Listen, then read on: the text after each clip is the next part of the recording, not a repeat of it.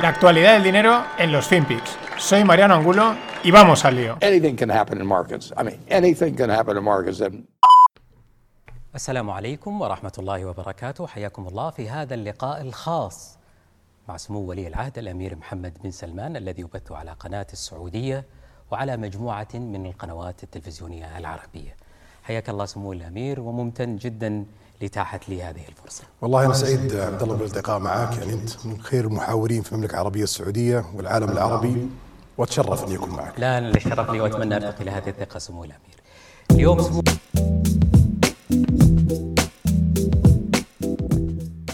Salam alaikum, hola a Bibi. A Bibi es amigos en, en árabe. Y bueno, este ha habido ahí un problemilla en la grabación, pero este que veíais, el, que se sa- en la segunda voz, que era más, más grave, es el príncipe Bin Salman, que estaba siendo entrevistado. Bueno, y la entrevista es bastante interesante porque hablan de temas, bueno, de Arabia Saudí. Esa parte no nos interesa quizás tanto, aunque desde países donde no tendemos a planificar el futuro, vivimos al día, las finanzas son un desastre, pues la verdad es que da envidia, ¿no? Cuando lees así algunos trozos como ellos están, eso, preveyendo lo que viene, planificándose y anticipándose no al futuro de los próximos 3, 4, 5, sino a los próximos 20, 30, 40 años, en previsión de que evidentemente el petróleo pues se acabe o no les dé tanto dinero como se espera. Pero dentro de la entrevista hay bastantes detalles muy interesantes respecto al tema del petróleo. Una de las preguntas que le hace es que dice, oye, estamos, me hace esto aparte, dice, estamos creciendo muy rápido. Eh, y el príncipe le dice, ¿qué es crecer rápido? Si hay una oportunidad, pues vamos a tope. La otra historia que comentan es el Public Investment Fund, que básicamente, así resumiendo, es un fondo que han montado desde hace ya tiempo para, en un futuro, que los beneficios que genere ese fondo compensen la parte eh, que dejen de generar los el, petróleo, ¿no? El crecimiento del fondo ha sido espectacular en cuanto a la pasta que le han ido afrontando. Eh, de 2014-2016, más o menos en las fechas, tenía 570 billions de reales. Eh, más o menos son unos. Aproximadamente ahora mismo el real está a unos 0,30, 0,20, entre 0,20 y 0,30 eh, dólares el real. Pero bueno, el retorno era de un 3% y actualmente tiene 2,5 trillions. Eh, se espera que para 2025 lo lleven a 4 trillions y en 2030 a 7, entre 7,5 y 10 trillions. Eh, eso es previsión, ¿no? Eh, está metiéndole pasta, me llama, llama la atención, oye, sacarle un 3% a 570 billions, aunque sean de reales, es realmente eh, es un reto, aunque no lo parezca, ¿no? No es nada fácil, ¿no? Otra frase interesante, dice, we, we are Saudis, we need to maintain the same standard of living. El tío lo reconoce, dice, nos hemos acostumbrado a la buena vida, a que entren los petrodólares, a tener pasta, grifos de oro, yates, aviones con quirófanos y tenemos que mantener el, el estilo de vida. Recordaos también que la familia árabe saudí, la familia, eh, la familia saudí, porque claro, son árabes, eh, son, son no, sé cuántos mil miembros y claro, eso también hay que mantener toda todas las bocas y el nivel de vida de todos, ¿no?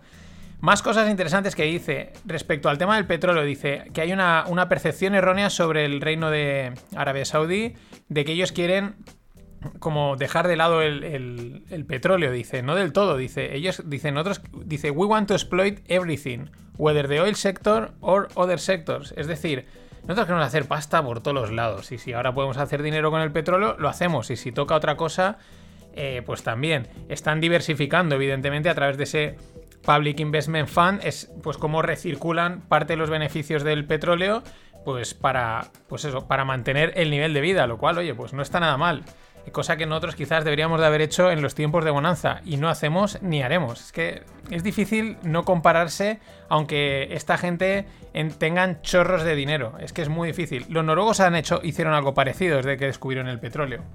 Más cosas interesantes que dice aquí los, los expertos del mundo del petróleo dicen que se ha venido un poquito arriba, que ha dicho unas eh, previsiones un poco irreales, un poco flipadas por parte de Bin Salman. Por cierto, Bin Salman eh, se le acusa de ser el, que mató al periodista Khashoggi. De hecho, tiene una querella plantada desde Alemania. O sea que aquí trigo limpio no hay nadie. Pero bueno, sus previsiones dice que, dice que Estados Unidos dejará de producir eh, petróleo dentro de 10 años. Dice que Estados Unidos ahora produce 10 millones de barriles, dentro de 10 años como mucho producirán 2. De China dice que producen ahora 4 millones y que en el 2030 serán 0. Y de Rusia dice que producen 11 millones y que dentro de unos un poquito más, de unos 20 años, eh, solo producirán uno. Eh, aquí es donde dicen que bueno, que se flipa un poco porque da por hecho una serie de situaciones que, que no, no, las ven, ¿no? Los, los, especialistas no lo ven tan, tan sencillo. Lo que sí que parece, lo que apunta es que dice que la oferta de producción de petróleo cae más rápido que la demanda, ¿no?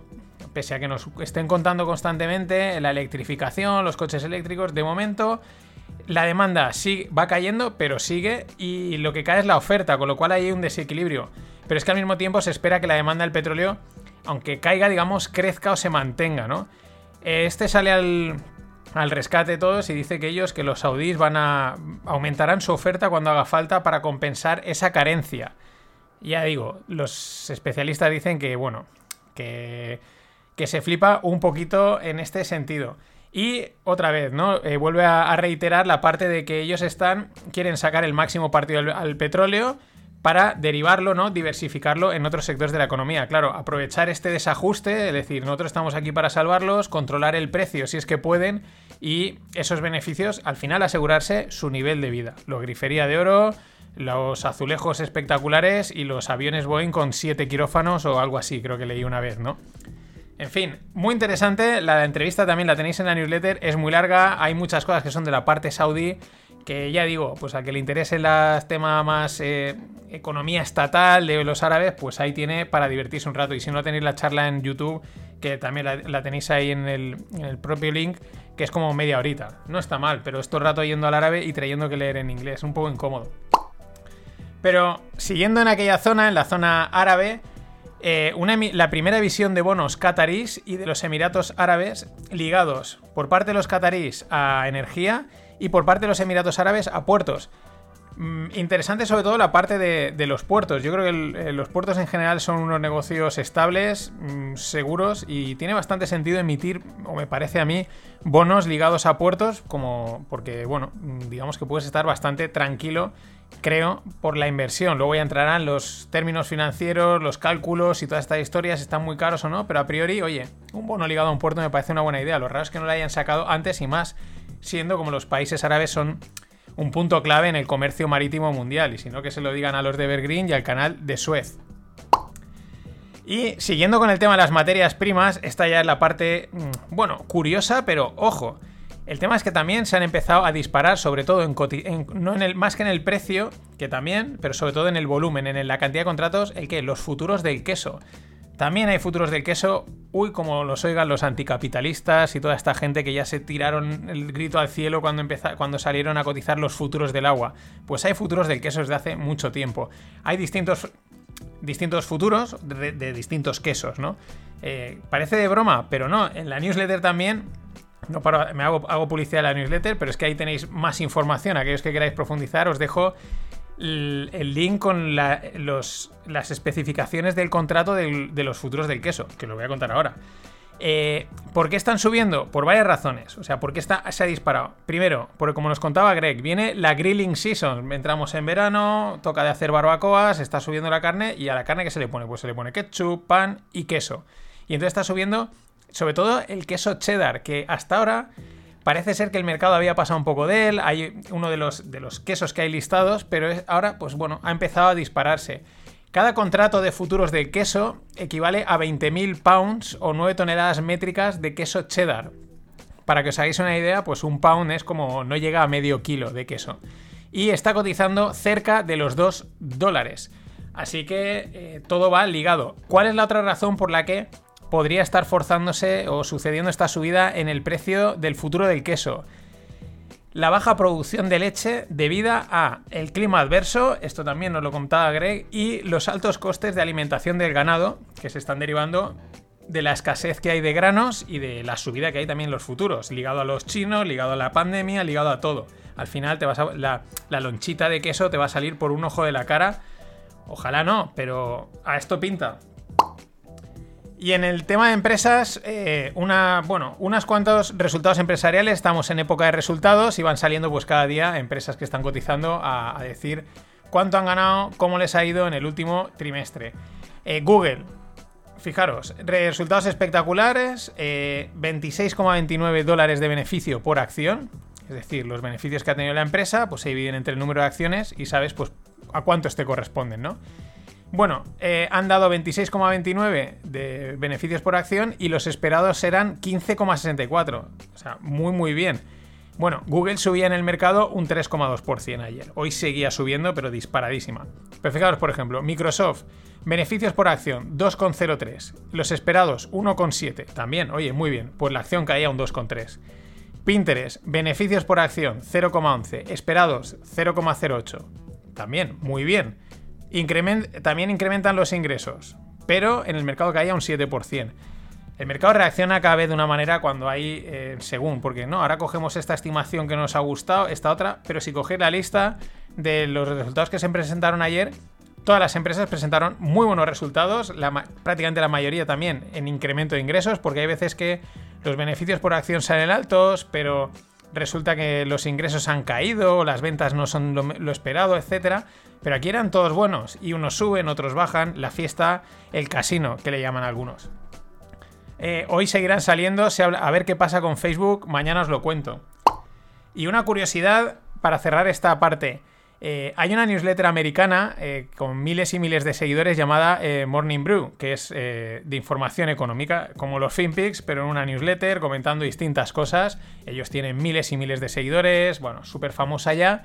Y bueno, el día de los Oscars tuitean la evolución de la audiencia de los Oscars mostrando una clara tendencia a la baja. Por ejemplo, en el 2014 eh, habían 44 millones de, personas vieron los Oscars, en el 2020 eran 23,6 y en este 2021 han sido 9,6 millones. Bueno, pues la gracia, lo cómico, lo divertido es que el tweet en el que comentaban esto tuvo 10,3 millones de impresiones. Es decir, eh, el tweet lo vio más gente que vieron los Oscars. Estas cosas, los medios tradicionales están de capa caída, tienen que reinventarse se llamen los Oscars o se llamen periódicos mm, al, uso.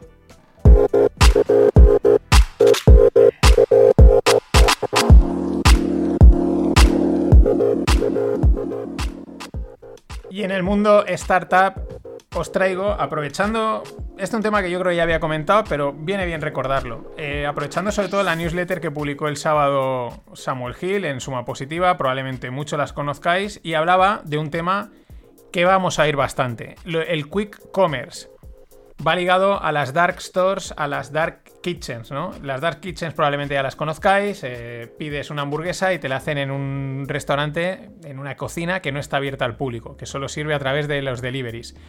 En esa misma línea vienen las dark stores, que son tiendas, que no es un Mercadona, no es un Walmart, no es un corte inglés, lo que queráis, en el que aunque pidas eh, online te lo traen, no, es una tienda cerrada en la que tú pides y te traen el producto. ¿Qué es el Quick Commerce? El Quick Commerce es la compra ultra rápida, en 10 minutos. La quiero ya en mi casa. Evidentemente la pagas, pero es un, es un concepto muy millennial, muy de lo quiero ya y lo pago sin problemas. Te garantizan disponibilidad de productos y flexibilidad en los tiempos. El Quick Commerce, oye, ¿te apetece una partida de Play? Sí, pues vamos a pillarla y que nos la traigan ya.